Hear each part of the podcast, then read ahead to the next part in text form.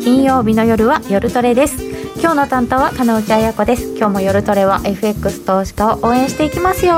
本日のゲストはソニーフィナンシャルホールディングスチーフアナリストの尾河眞樹さんです。よろしくお願いします。よろしくお願いします。そして小杉団長、はい、よろしくお願いします。ノーディよろしくお願いします。よろしくお願いいたします。えー、今日は雇用統計発表なのですがそれは10時30分なのでそれまでゆるゆるとお送りしていきたいと思います、えー、YouTube チャットでご意見ご質問随時受け付けております、えー、みんなと一緒にトレード戦略を練りましょう。小川さんあのちょっとドル円が動いてきました？はい。そうですね。あの いきなり振っちゃった。そうそう。あの90日移動平均線をねあの久々に上抜けまして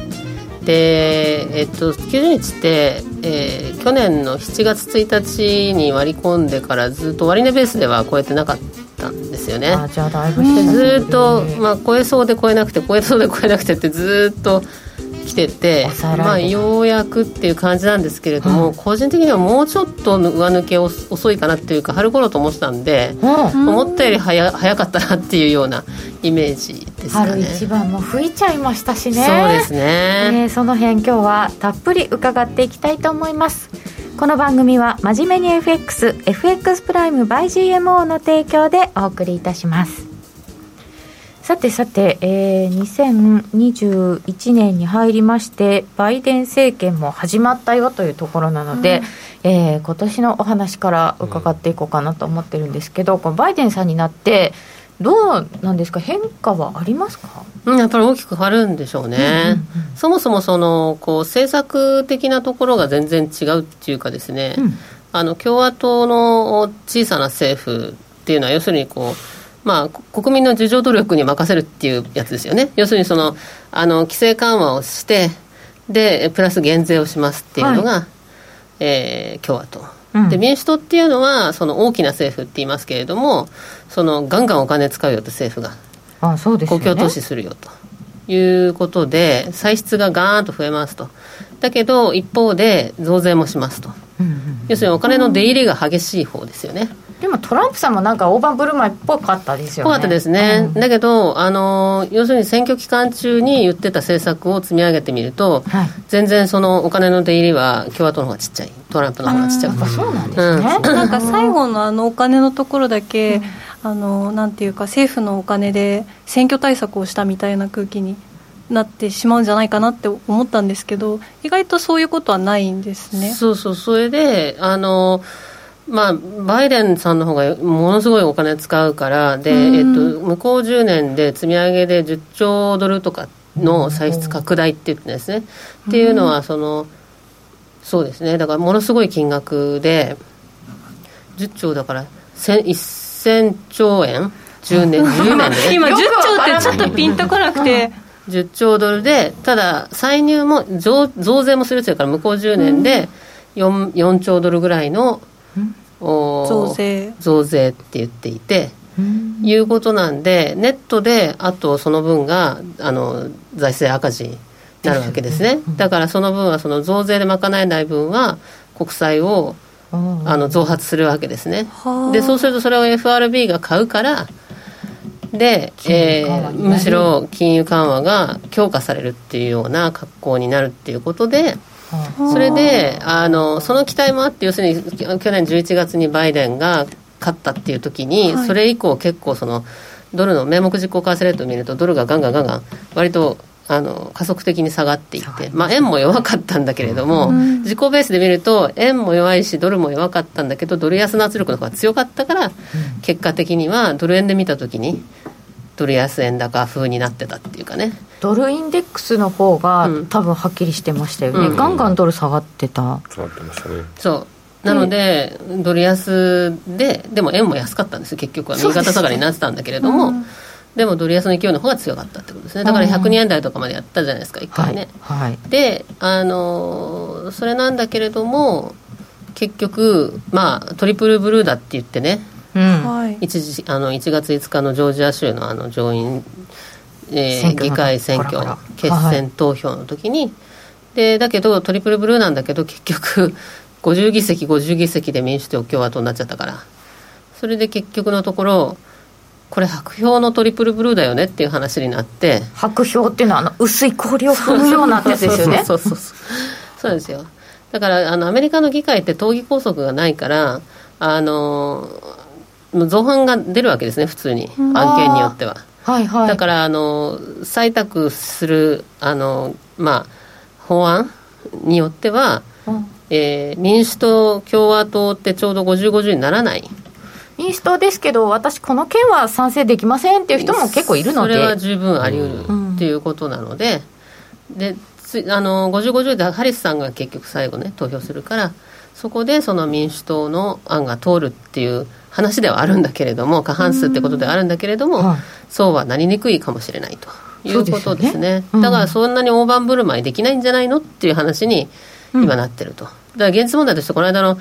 えー、とバイデンさんが出してきた1.9兆ドルのあの追加景景気対策、はい。あれもすごい金額ですよね あれだけでもね。なんだけどあれもともと民主党って2.2兆ドルって言ってたわけだから。あそっか。ちょっと減らして1.9なんですね、結局そのそういうふうにあのまあなんていうの？こう歩み寄らざるを得なくなってるっていう状況ですね。今共和党6000億ドルとか言ってるんですか？また相当下がらなきゃいけない。また減るかもしれないですよね。でも一応今度はなんかあのなんたらっていう法則を使ってうん。50で通しちゃおうとしてるわけですよね。そうそうそうそうそうそうなんです期待は高まってるんですけどでもその、えーっと10年で10兆ドル？お金いっぱい出すよっていうことで、えーっと国債も増発するので1月からってちょっと金利が上がってそうですね。ね。あのずっとそれでドル安で来てたんですけれども徐々に金利が上がってきたっていうのはあのこれはね財政懸念に対する金利高っていうんだとすると、うん。もうちょっとあのもっと金利がねだからトリプルブルーだっていうショックでもってバーンと金利が上がってっていう話だとあの本当に国債増発懸念みたいな話だと、ドル安に行くリスクもあったわけですけれども、それはそうじゃなくてむしろ株は上がってきて、あのこれはむしろねあ私はそのワクチンの効果とかそういうのに対する期待の方が高いんじゃないかなと思うんですね。実際アメリカの経済指標がそんなに言うほど悪くないねっていう話になってきていて、割とあのアメリカのそのインベストメントバンクとかの予想とかもかなりその強気にシフトしてきてまして年明けからね、あの PMI とか見てもですねそのあの製造業もあのサービス業もそうですけれども企業の景況感が結構強い。強いですよね、うん。だからそれがまだその雇用には跳ね返ってないんだけれども、ムードは結構いいわけですよ。要するに、うーん。今日の雇用統計についてはまだそんなに強い話にはならない。ならないと思いますけど、ただねあのそう言っても失業率だって、まあ、去年のお4月ですか14 14%超えてましたよね。14.8とかなんか最悪史上最悪優に秀したばっかりですつけてはい。でそれから急速に戻して今6.7ぐらいなんですよね、そうですそうです、うん。はい、で6.7%っていうところまで戻ってきたのはやっぱりかなり急速な戻しではあるわけですよね。そうですよね、うん。4月14.7ですよ、うん。よく6.7まで来ましたよね、そうだからバイデンさんバイデンさんがごめんなさいパウエルさんのおっしゃるように確かにあのかなりねあのこの間慎重な発言が目立ちましたけど、FOMC で。あのですけれどもおっしゃるように確かにインフレにはなってないですよねと、うん。あの平均で2%超って言ってるけど今1.4ですからあのそんなにそんなに簡単にインフレにはなりませんよねと、で失業率だってその完全雇用って言ってたねそのあのコロナ前の3.8%とかっていうのにはまだ遠く及びませんよと、かなり回復はしたけれどもというのはおっしゃる通りなんだけれどもでも PMI とか見ると本当ほぼほぼ V 字回復的な感じになってるし、株価だって強いしっていう話でこれまあ政策に支えてられてる部分が結構大きいわけですけれども、あのそこでいくとおまあ割とねあのみんなが思ってたよりも早くアメリカの経済っていうのは元に戻ると。もう戻りつつあるわけですけどね。で、えー、我々もそのお丸2年はかかるよねとこれね。元に戻るのに、うん、って言ってたんですけど、はい。なのでその GDP がコロナショック直前のはい。2019年の10、12月期の水準まで戻るのに、はい、えー丸2年かかるとして、まあ、2022年。22年、来年。って言ってたんですけど、それをお2021年の10、12月期に元の水準に戻るっていう見方にちょっと前倒したんですね。今年ですよ、うん。今年の秋にはもう戻る、はい、戻る。っっていうふうな見通しにちょっと前倒しました。そうですか、それはアメリカの指標を見てて、これは強いぞっていうことですか？そうですね、はい、そうそう。であのワクチンも、まあ、確かにそんなにガンガンは進んでないですよね、うん、その今、イスラエルかなんかがすごい一番ね、あの進んでると言われてても、うん。はい、あの国民あたりのそのに対するあの人口に対するその2回接種した人の割合っていうのが、一番進んでるイスラエルでさえ、えー、17%とかなそんな感じですよね、うん、で他はもっともっと少ないで日本は10番目にも入ってこないとかまだこれからの話なんでたんですけれども。この間言ってましたけどどれぐらい進んだかをなんか色の濃さで表す世界地図かなんかあったら日本白いちゃんみたいな。そうか確保できてないんですもん。ね、うん、そうそうそう。いう意味では割とイギリスとかねあとはその、イギリス一番最初に手を挙げたっていうのもありますけれども、はいあとはアメリカとかはまずまずそのやってるわけですけれどもね始まっている、ね。うん、いうところもあってこれはその、まあ、春頃になったらね、うん、少し、まあ、人々は動き出せるようになるんじゃないの？っていう、まあ、要するにそのパンデミックなのでそのあの金融ショックとかそういうことでも何でもなくて、うん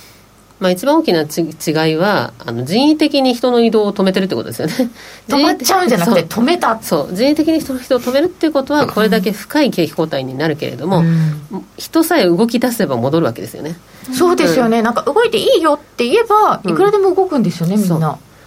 そう。なんです。そうなんではい、回復するときはすごく急激に回復するってことですその可能性もあるっていうことですね。うん。ということだと思います IMF も情報修正しましたし、そうすると21年の中旬にぐらいにはアメリカの経済元に戻ってくる。そうですね。ということになるとこれはドルにとっては強材料。そうですね。と思いますね。だからそのちょこちょこ出口の話とかが出てきたりとかね FOMC メンバーから。そうなんですよ、うん、今言う必要あるっていう話だと思うんですけれども、もう。あの、そうそう。私たちもあの利上げのタイミングはねもう利上げ自体は全然先だと思っていて2026年って言ってたのをあの25年に前倒したんですね今回あそれも前倒しなんですね。なんですけど、それでも25年上利上げ。でそうするとただテーパリングはあの去年の11月の FOMC 議事要旨をよく見ると、はい、あのかなり前にその量的緩和の縮小っていうのは利上げのかなり前に始めるべきだっていうことを、まあ、議論してるわけですすでに。利上げのかなり前。に、うん、であの13年のあの、えー、バーナンキショックの時のこととかを思い出すと、はい。はい、やっぱりかなり早めにこうあのそういうのはやっていかなきゃいけないと。あいきなり言うと、うん、あの時みたいにガシャンってなっちゃうので。そう。だからその量的緩和縮小自体は2022年ぐらいには、まあ、始まるでしょうと。22年の私たち1、3月期にしてしたんですけれども1、3月期にはその、えーと、テーパリングが始まると。となるとそのさらにうんと前に、あのコミュニケーション市場とのコミュニケーションをやってないとまたショックを与えてしまうのでそうするとなるとまああの今年の後半が年末ぐらいにはちょろっとなんていうかこうあのそういう指針が出てくるんだけど、はい、それにつけても今からこうテーパリングっていう言葉自体はちょこちょこ出してるっていうことなんじゃないかなというだからコミュニケーションはもうすでに始まってる可能性はあるかなっていうふうには思ってますけどね。じゃあもう今年のね年明けもうすぐに1月4日なんつう時にそんな話すんのかって思ったんですけど、うん、あれはわりかしこう FRB の高官が勝手に言ってるんじゃなくてちょっとずつ出しとこうかみたいな。そうそうそう。それでだけどみんながショックがあってで金利が急騰しちゃったりして株が大暴落なんて話になっちゃったらまたバーナンキショックと同じことになっちゃうんで、うん、パウエルさんは一生懸命違うよ違うよと。あ長期にわたってって言ってましたね。はい、違うんですと。これは違うんです、皆さんそんなあの我々も1ミリもそんなこと考えてませんよっていう感じのことを言っといて でもそのなんかこう議論はちゃんとしてるわけです。でもそれってすごく大事なことで、うんはい、あのやっぱりアメリカの中央銀行ってそこはすごい戦略的だと思うんですよね、今足元はまさにアクセル踏んでるわけですよ。ガンガンね、その緩和をしてるわけだから。アクセルを踏みながらブレーキをいつ踏むかっていう話もちゃんとしているという議論をしてるっていうことが非常に大事。急には止まれないですもんね。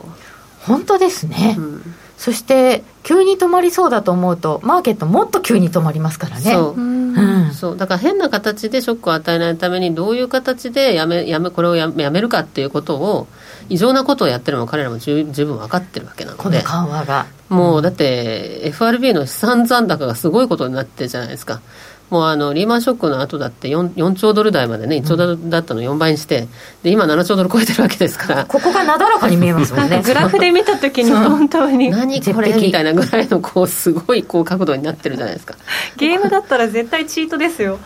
そういうこと言う。だからそれをあのガーンとブレーキ踏んじゃうと、しかも唐突にやると、バーナキショックどころのショックじゃないショックが起きるリスクがあるわけですよね。そうか規模が違います、ね、規模が違いますから、はい、株価の高さも違います40キロ出してる時にブレーキ踏むのと100キロ出してる時に踏むのじゃ全然違いますもんね。そう。そういうショックを与えないようにするためにはどうしたらいいかっていうことを多分議論してるんだと思うんですよね、そうですね、うんそういうことをじゃあ徐々に徐々にそう。すり込みすり込みっていうのをやりつつ、うん、すり込んではいや違う。すり込んではいや違うってやってて あの徐々に。そうそうそうそう。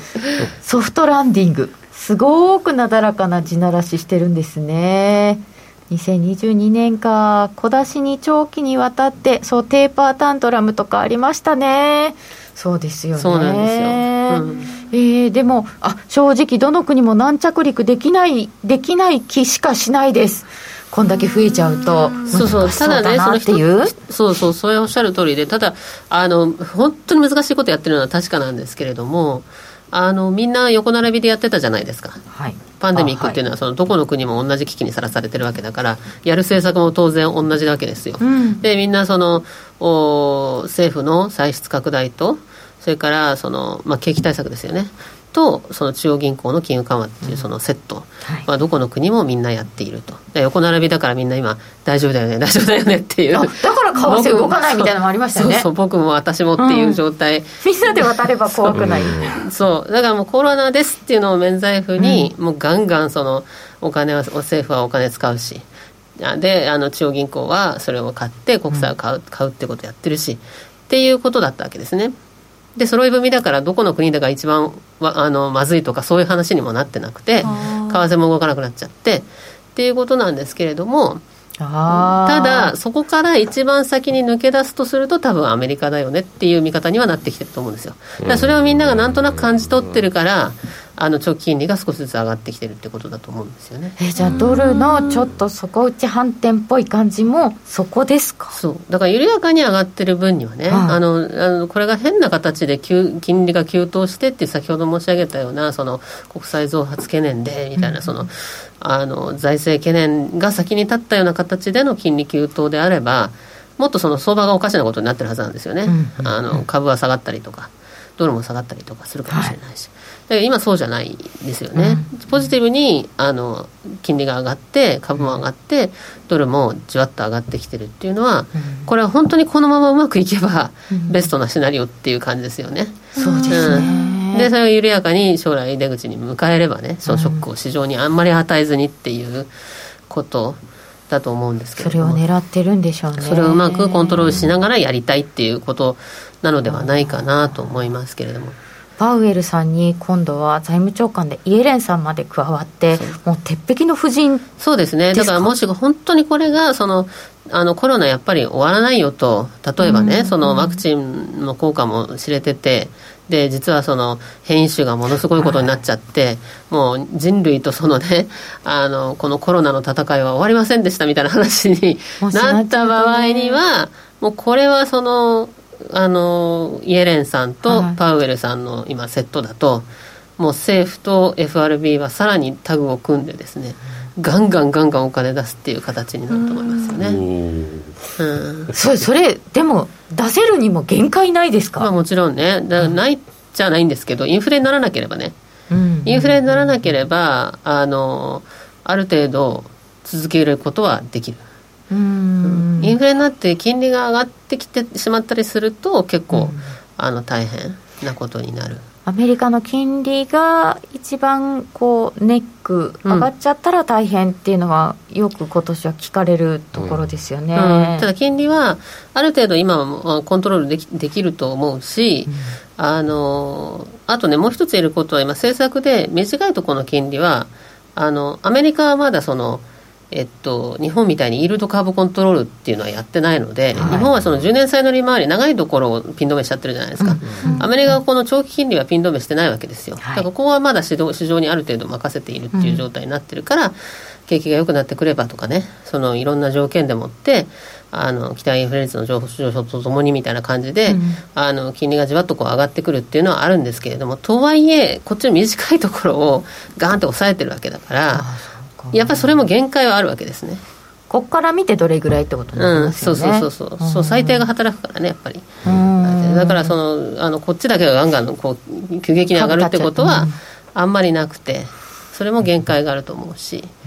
うん、っていうことだと思いますけどね。だから金利の上昇って言っても極めて緩やかだと思うしだからドルの上昇も極めて緩やかだと思いますよ多分。極めて緩やかで、でも90日を超えてきたというドル円なんですけどどのぐらいまでの上昇を？私ね、今年の年末で106円出してたんですけどね、近くなってきちゃったね、すぐそこに。どう、どうします？情報修正し、情報修正っていうのは、引き上げます？いやでもそんなにまっすぐいくかなっていう気もするんですけどね。106円のちょっと上ぐらいのとこに10月高値とかありませんでしたっけ、うん、106円って今でも105円ってそれなりになんとなくこうシンボリックな数字だと思ってたのに、うん、なんかつるっていっちゃったんですけど。そうですね。だから。あれですよね。やり取りしますよねでもね。そうです、ね、ここ今週は。ああまあもんだっちゃもんなんですかね。ほんの気持ち、気持ち？行ったり、うん、なんか私は意外にするって抜けちゃったなっていうイメージだったんですけど団長はそうでもなかったですか？なんか、うん、オプションがあるとかっていう話で、うん、なんかガンマトレードでガチャガチャガチャガチャやってるっていう。ピン止めされちゃってるっていうかそれをスッと抜けちゃって、20台つけてきたらポポポポっていっちゃいましたよね。なるほど。なるほどこうちょうどのところはやっぱりまあオプションあってちょっと時間かかって抜けたら、そのまんまって感じですか？プププでお客さんのトレードもバーッとそこで増えてきましたよね。うん。うん6円。年末6円。年末6円だったんですけどね先に行っちゃうかも。まあちょっと先に行ったりとかあと若干78円まで超えたりとかすることもあるかもしれないですけれどもね。でも紆余曲折ありそうな雰囲気ですか？うんそうね。あんまり一本上司っていう感じではないかなという金利アメリカの金利の上昇自体があのかなりゆっくりだと思っているので。うん。アメリカドルの話をするのにドル円でいいんですかね？ユーロドルが1.2割？れそうそうユーロドルはやっぱりこういう時ドルが強くなってくる時は反対側だから弱くなっちゃいますよね、うん、ユーロ側の要因じゃなくドル強いなっていう感じなんですかね。今はね。ドルは強いんですけど、うん、円は安いんですよ今、うん、そうですよね、うん、円は安いままなんですよ。だから今までそのずっと去年の3月のあのコロナショックの時からドル安円安がずっと続いてきて若干ドルのあのドル安の力が強まった時にドル円が下がってみたいなそういうそのドル円の動きっていうのはドル安円安のこう力関係の差でもって動いてたようなところがあったわけですね。ドル安、円安、どっちも安だけど、ちょっと安のそうどっちの方が安いかっていうことで、要は、その割とドル円が動かされてた面っていうのはあって、はい、結果的にあんまり動いてはないんだけれども、あの若干それで動いてたわけですね、はい、これまでは。それが変わってるんです、ね、それが、そのドルが、ドル安にブレーキが完全にかかってきていて、うんで一方で円は安いままなんですよね。円は安いんですね。だからそれでドル円がこうじわっとこう上がってきてるっていうところなのかなと思いますね。ここはやっぱり景況感の差なんですかね、えー、さて、えー、ドルの動きを中心に伺ってきましたけれどもここでノーディーの直近トレード。はい。あここで？何したの？今週はずっとポンドドルやってました。ポンドドルですか？やっぱり、はい、ポンドどんなトレードをしたのでしょう？今度ちょっとどんなトレードを資料があるのですね。はい。あるんだあるんだと出していただきましょう。えっとですね、はい、ポンドドルの4時間足と冷やしもらってるんですけど。そう4時間足で、はい、ままあでもすごい単純に一目金公表私大好きなんですけど、はいはい、あのの抵抗体の上限のとこ抜けたとこで下試してみようって思って試したのが今週はたまたま効いた感じ、うん、でなんですけどえっとですね今出してもらってるところの3日のえっとそうです2月3日じゃない2日から3日にかけ3日の手前かがさ1回、えっと、上限のところから売っていってこの丸ついてるところ？丸ついてるとこです。上限 YouTube だと丸がついて抜けたあの上限を下抜けしたところというかあの雲に突っ込んだところですね、抵抗体に突っ込んだところで試し売りを始めて、はい、でまあいい感じに下がってたんですけどまあ戻ってきてますよねちゃんと見ると、うんうんうん、でこれ戻されちゃってあの美美液だったんですけれどもこれをあの冷やしで見直してみたら、はい私先週ピボットの話を伺いましたよ。伺って。挑戦しましたか？はい。で挑戦しますって話をしたんですけどあんまりこうなんていうか使えずというのも抵抗のところに来る前にあのなんて言うんでしょう。すごいちっちゃかったんで値幅が、はいはい、あんまりいいとこないなと思ったんですけど私があのもっと売っちゃえ売っちゃえって思って追い売りをしていたタイミングで、うん、えこれピボットで触れとるやないかって思ったんです。ね2月3日のところ。S2 あたりで綺麗に戻ったよねポンドっていただいてますよ。そう S2、うん、S2 って言ってますか？ジェイドさんがそう言ってます。ありがとうございます。そう綺麗に戻ったところで、うんあのやられてたなって気づいたので昨日2月4日に、はいはい、えっとですねトレードした時にえっと B B じゃない S ちょっと待ってくださいね。どっちだ？今。ピボット使ってみたけれども、はい、実は冷やしだったので最初あんまりそうなんです。使えなかったけれども後でよく見直してみたら、はい、B2 B2 はいのところで、えー、あ B1 で2月 3, 3日の手前のところか。跳ね返されてたことが分かった。そう跳ね返されてたのが分かったので、うん。うん、昨日トレードした時にあのやっぱりショートで樹木の抵抗体を完全に抜けた時から売ってたんですけどどこでどこで？えー、っとですね1.36の50とか40ぐらいから売ってたのかな？2月4日のあたり売ってたんですけど、うんはいはい、えっと、すごい下がって1.36を切れて、うん、おこりゃ調子いいぞと思ったんですけどあれ？これもしかして昨日のやつと一緒だって思って冷やしのピボットを見たら、はい、またあの抵抗のとこに触れたのでちょっとこれ怖いからここらで一旦半分手締まおうって思って手締まって。のあたりで9時ですよ。おおうまいじゃん。はい、9時に。あれ我だって。我？我？間違えた。いやリグっておいたおかげで。おかげで今なんか昨日のトレードしたこと思い出してちょっと今緊張して我とかいついや今思い出しただけでも手に汗を握る戦いだったんですけど あのどんだけポジション持ってんだよいやそれがやっぱ動かないじゃないですか。ついポジションがなんか触れればぐらいにパンパンに膨らんでるんですよ、でだから、それは。気が付いたら大きくなってるみたいな。もう本当私の木と同じぐらい大きくなってるんですけどそれを半分解消しておいたおかげでものすごい急進し始めた時にあやっぱりねって気持ちでなんかこうこの辺が潮時だなっていう感じがあったのでそれがわかるんです、ね、なんとか手仕舞いできて、うんうん、でまあ一回入り直すかって思ってたらすごい勢いだったじゃないですか、うん、でなんか、あのニュースとか見るよりもとりあえず動いたらついてけっていうのがポンドの私のおじいちゃんの教訓なんで おじいちゃんそんなこと言ってないんですけど。なんかでも捨てる暇ねえよみたいな、ね。うん、そうそうニュースとかは後から後からって思ってでそれでもねやっぱちょっと気持ちが昨日結構ずっと下がってたんで、うん、あの1.36超えた後にやっと買い始められて、はい、そこから50ポイント取ることができました。50ピップスはい。おめでとうございます。取れました。なので今週はあの良きトレードでございました。素晴らしい。ピボットのおかげでちょっとあの心ピボット試してみようと思ったおかげですね。よかったですね。この辺で半分利食いしようみたいなことができてよかったです、ノーディーの直近トレード何したのっていう題名だったんですけど何したのっていうとなんかやらかしたみたいなので ちょっとこれはごめんなさい。なんか昔のノーディーだったらあれ上がったところ多分売り上がってたよね。ああもうやってますね。完全にやってますね多バーンバーン分。バーンってなんか乗せてもう一回売っちゃう。うん。あもあららららみたいなね。そうなってた可能多分性あるよね。なんか途中の戻ってくるところとかあるじゃないですか。ちょっとずつ、そこでねなんかもうこの辺でいいかなって寝頃感でまた売り直したりとかしてたかもしれないですね。うーん。まあでも本当に今回は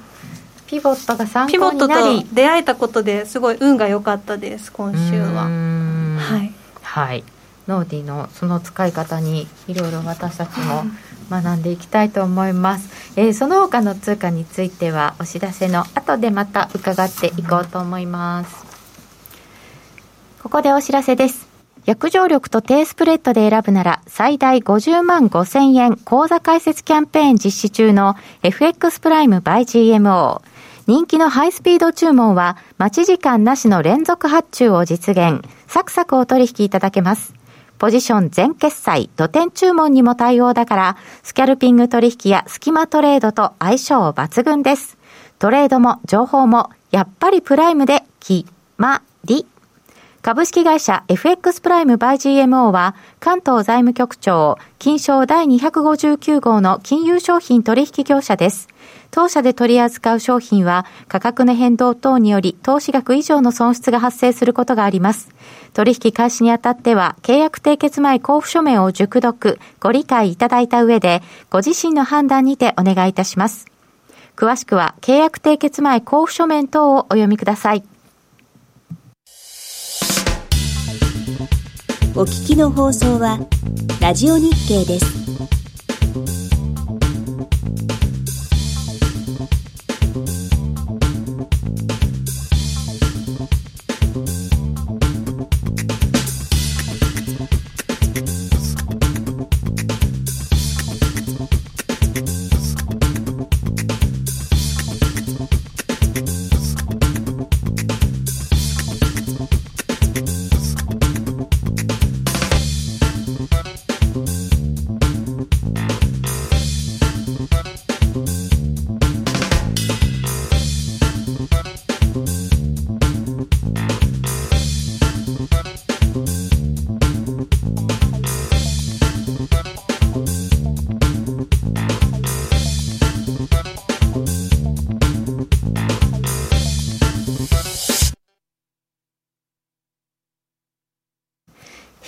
き小川真紀さんにお話を伺ってまいります。よろしくお願いいたします。ノーディのトレードはどうでしたか？一応合格点をいただけますでしょうか？もちろんです。やっ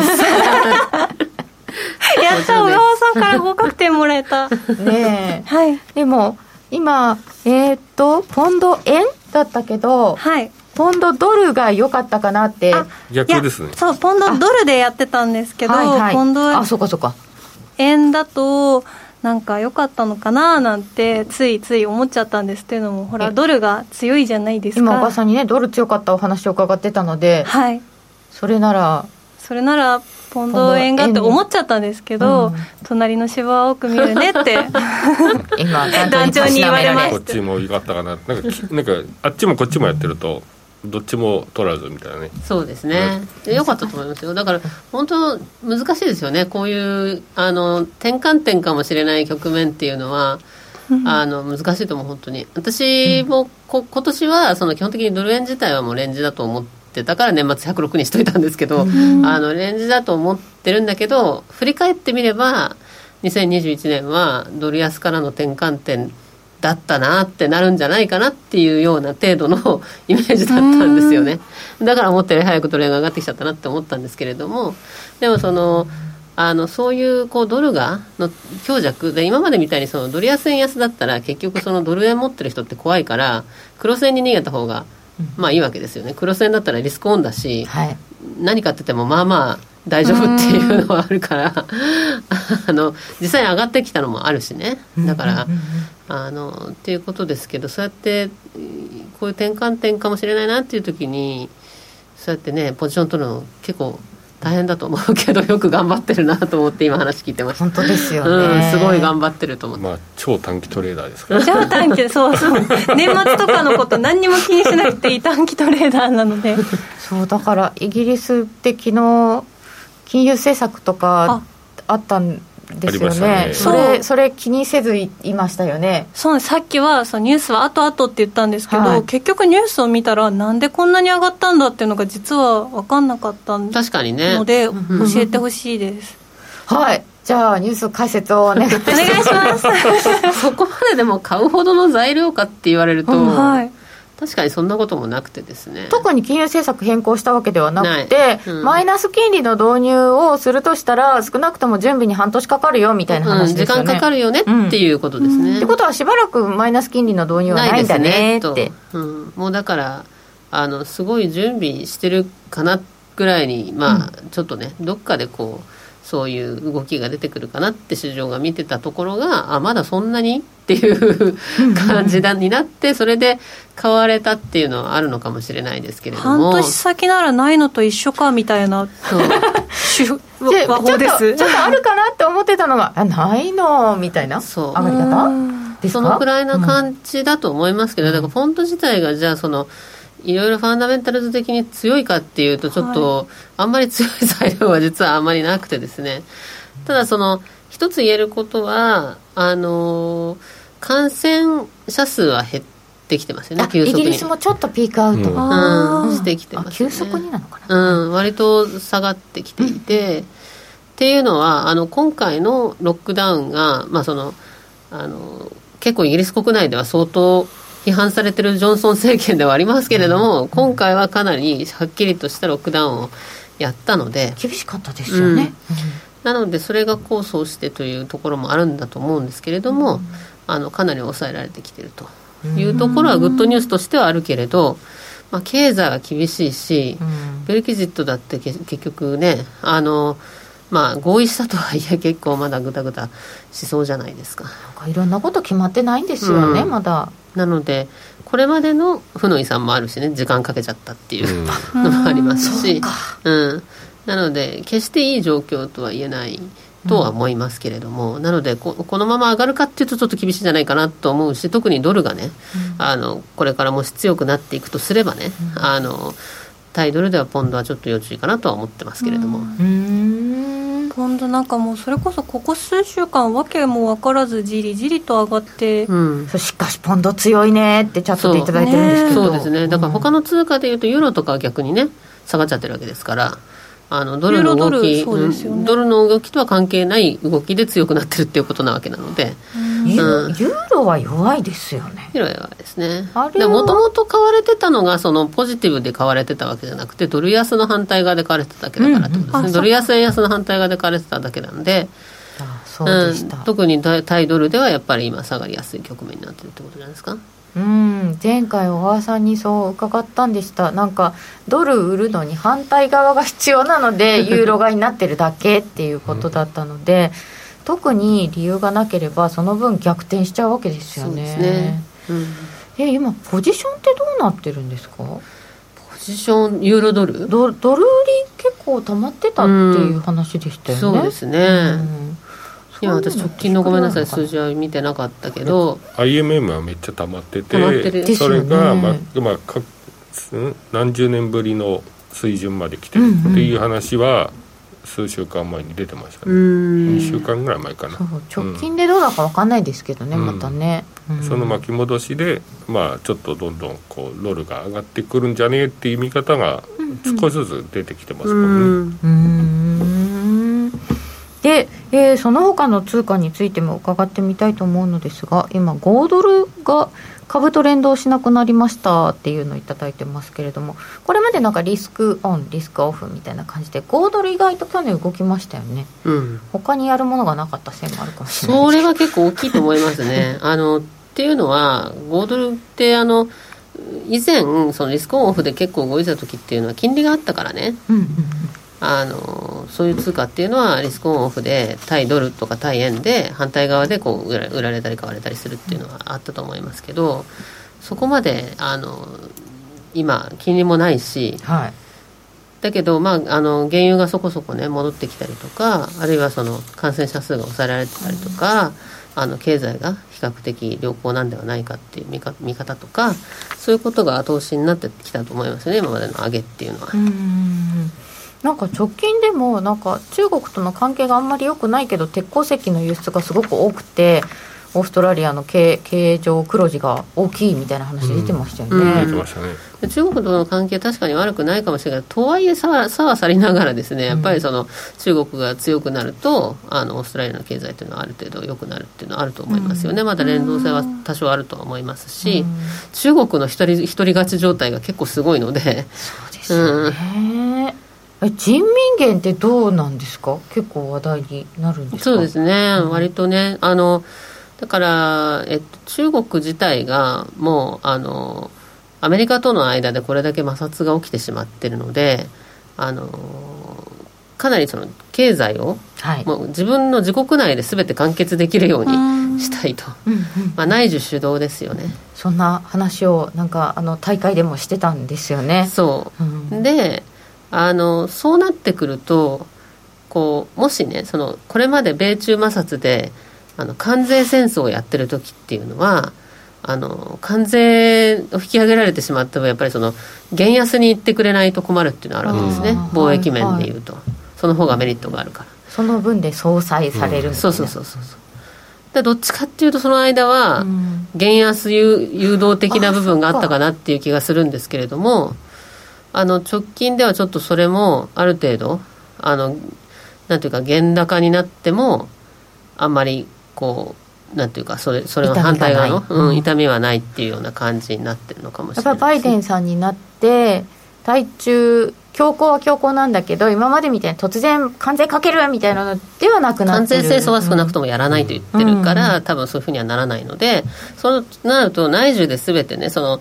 内需拡大っていうことを言ってるっていうことはむしろ輸入物価が下がった方がいいっていう面もあるわけですよね。人民元高い方がよい部分もある。部分も出てきてるということなんでひょっとするとねその今自民権が強いのがそのあのおそらく中国の経済が強いっていうこともあるとは思うんですよね。で実際にそのこれだけ人々の生活のライフスタイルが変わってきてもうその DX、DX ってどこの国でも言っていてっていう中でそのやっぱりハイテク部門が強いので中国は、うん、あのメリットは享受してると思うんですね。だから強いっていうのもあるとは思うんですね経済が今、うん、そのコロナが抑えられたっていう事実だけじゃなくてそのね、うん、そういうところが後押ししてるっていうところもあると思うんでそれで人民元は強くなりなりがちなんだと思うんですけどそれをあえて抑えようとはしなくなってくるかもしれないですね今後はひょっとすると。なるほど。ちょっとこれまでとね政策の方も違うのかもしれないですね、うん、えー、さて、えー、その他にトルコリラその他その他。なんか小川さん今年気になるものありますか？もしドル強くなってくると新興国にはもしかしてマイナスなんてこともそうですね。そうですね、うんただトルコリラとかでそういう通貨になってきちゃうとドルが弱かろうがないでしょうが弱かった通貨なので。そういう意味ではなんかちょっとどうかなっていうのはそのやっぱり国によるなっていうところはあると思いますけどね。メキシコとか気にしてたんですけどなんかそうそうトランプさんじゃなくなったら大統領が少しメキシコに追い風なんじゃないかみたいな、うん、あら壁作るとか言ってた人がいなくなって、うん、そう。っていう話をされる方も結構多かったので、うん、そうですね。それもあると思いますよね。でドルが強いとどうどうなるんですか？ドルが強いと？と影響って？メキシコペソ？メキシコペソ、うん、大円ならそんな気になるの、そうですねあそしたら円の方がいいのかな。うん。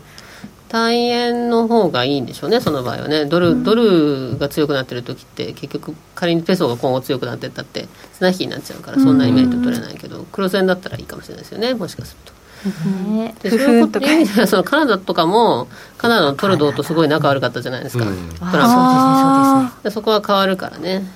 だいぶ良くなるかもしれない。やっぱりバイデンさんになって変わることは多いのかもしれないですね。大きいしだからそういう意味ではその国際社会という意味ではいいんでしょうね、うん、きっと。だからバイデンさんがそのアメリカが、えー、アメリカファーストって言ってたのが、うん、その同盟国をね、大事にするというふうに言ってるっていうことは、世界の安定という意味ではプラスだけれども、日本にとってはどうかっていうと結構微妙な面もあるかなっていう気がしますね。ね、日本だけはなんとかうまくやってきてましたもんね。そうそう。だからトランプさんみたいにそのなんかバイラテラルねあの二国間主義っていうか、はい、だとまあトランプさんとさえ仲良ければ ある程度うまくいってたというところはきっとあるんでしょうね、だからその、えー、安倍さんとのあの非常にこう信頼だか。らね今までうまくいってなかった多くのところは良くなるけれども、うん、うまくいったりとかいい関係を築けてるほど、はい、そのちょっとどうなるか分かんない、そうですね。だからアメリカが国際社会に戻ってくるっていうことは、はい、G7 とか G20 とかそういう国際会議は今までアメリカは割とトランプさん軽視してたと思うんですけれども、うん、そこ戻ってきてこのテーブルにね着いた時にちゃんとそこで発言しなきゃいけないし、あの交渉もしなきゃいけないしっていう意味では日本の外交力っていうのはこれまでよりも試されることになるっていうことですね。それは難しそうですねどうですか？為替は大丈夫ですか？ね頑張っていただきたいです本当に。あの国内こんな揉めちゃってて、うん、そうそうでもアメリカあのやっぱりとにかく大事だっていうのはもちろんご理解されてると思うし、うん、電話会談もしてたしねこの間も、だからすごいこう接近しようとはしてらっしゃるとは思うんですけれどもね。で割と聞くところによるとあのなんていうかなこうそういうその2世とかじゃなくてねそういうこう、はい、あの地盤も何もないところから、うん、あの政治家になられてっていうそのあのこれまでの、こう政治家としてのこうなんていうかバックグラウンド的なところがあの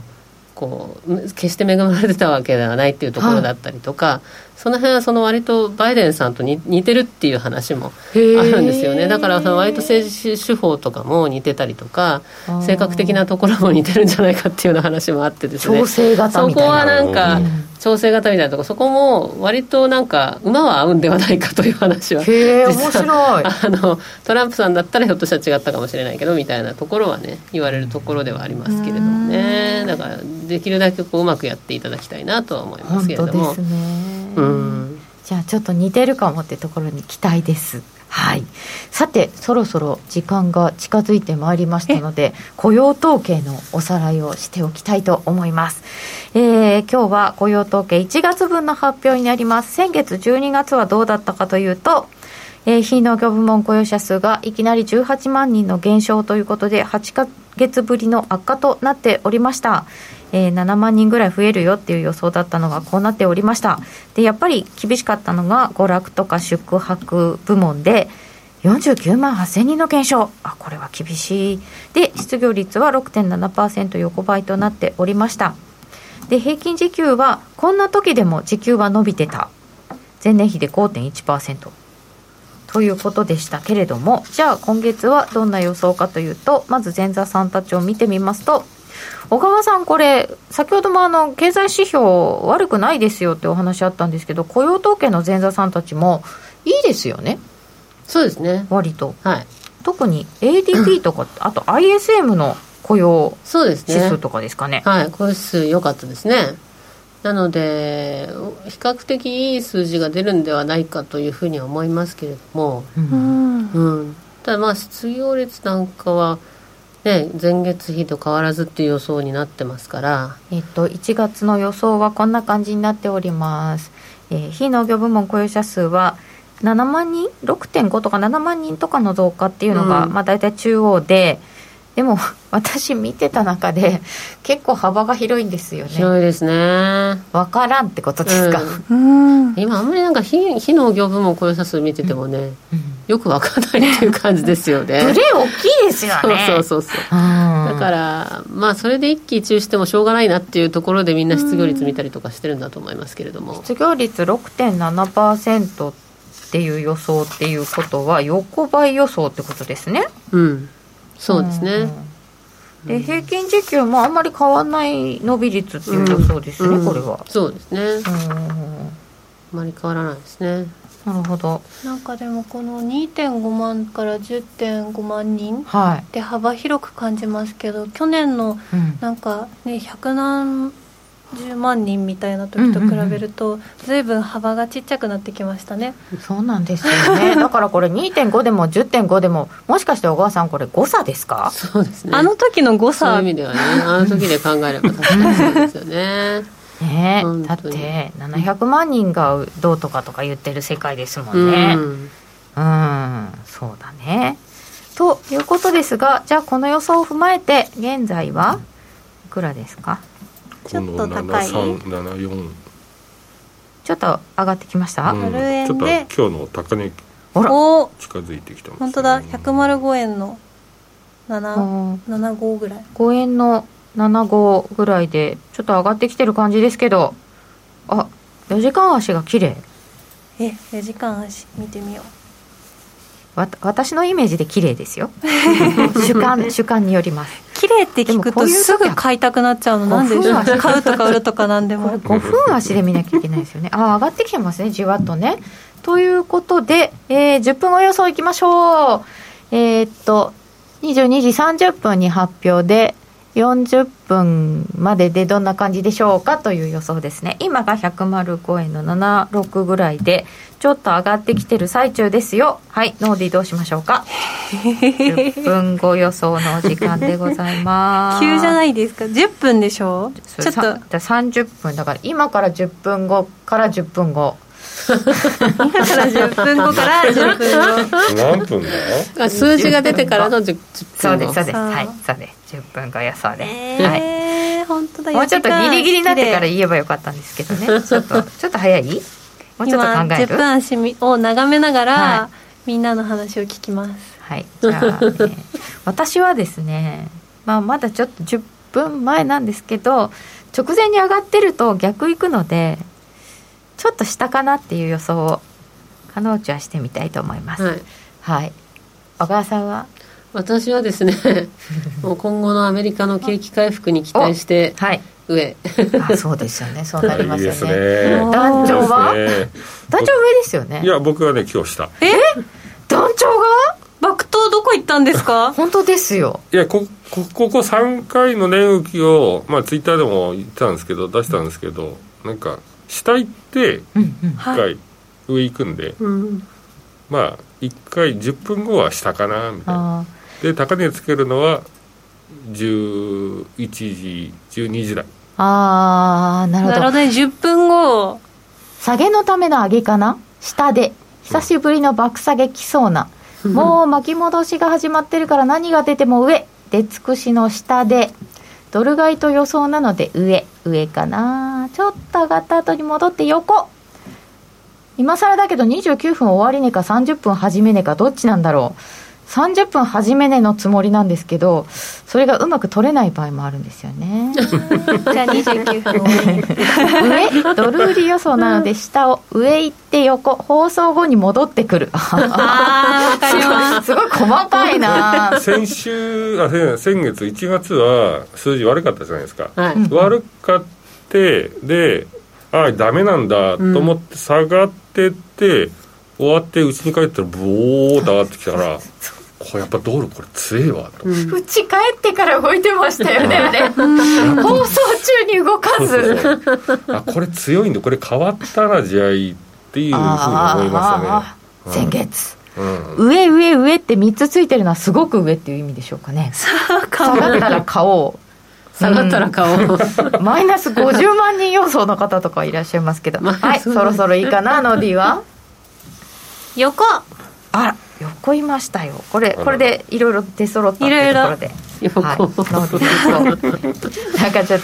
とポジション ポジションポジションじゃないなんか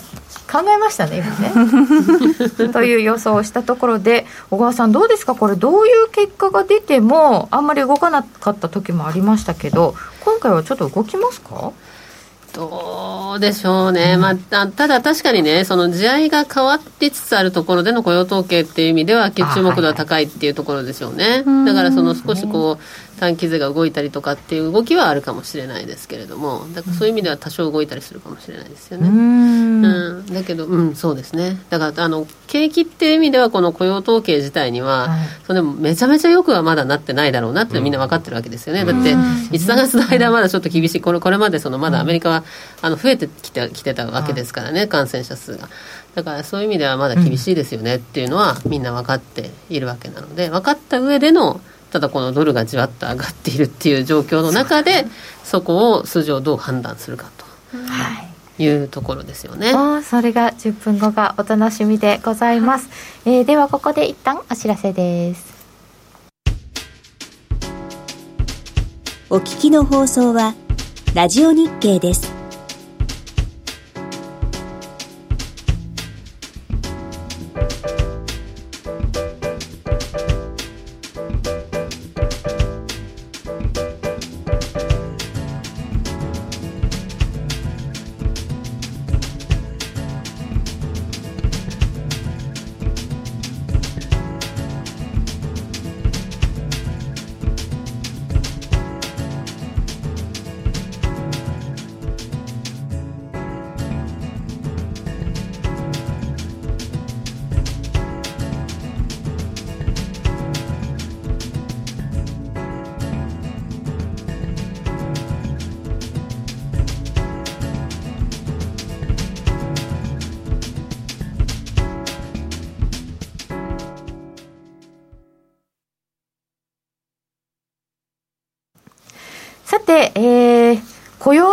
次第かもしれませんけど、来週どうかなっていうことで、来週の予定も見てみましたらば、これがですね、小川さん、来週なんもないですね。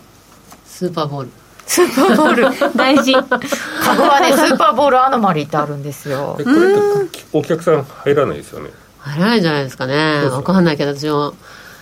多分入れられないんじゃないですかね、うん、と思いますけど。でトランプさんの弾劾そうですね、うん。これなんかなんか関係あるんですか？うん、あの相場には関係ないと思いますね。関係ないと思いますって言っちゃあれなんですけれどもあのただその上院があの非常にあのこう今なんていうかなこう弾劾に賛成っていう人もいるかもしれないけれども、はい、基本的にはもう3分の2取れないっていう方向みたいなんで、うん、だからあのもう弾劾にはならないんでしょうね。でもこんなことやってると、うん、あの1.9兆ドルが進まなくないんですか、だから私はそっちの方を早くやった方がいいんじゃないかなと思ってますけどね。思ってますけどしかもそのテイクできるものがあの少ないじゃないですか結局。だってもう辞めちゃった大統領なわけなので、だけどそこれ自体は手続き的にはその見せしめじゃないですけれどもそういうねあのあのことがあったのでそのぎあの、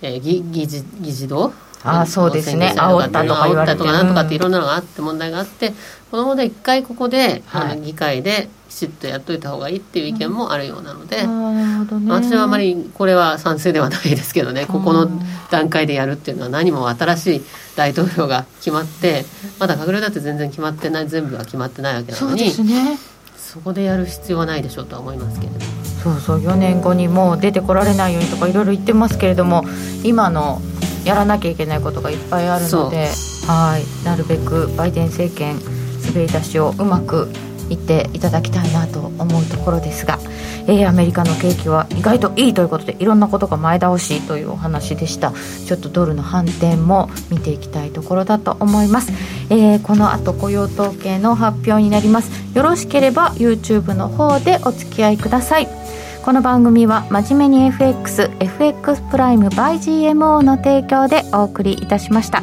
この後は雇用統計の発表 YouTube での配信で延長戦で詳しくお伝えしてまいります、えー、本日はソニーフィナンシャルの小川真紀さんにお越しいただきました。どうもありがとうございました。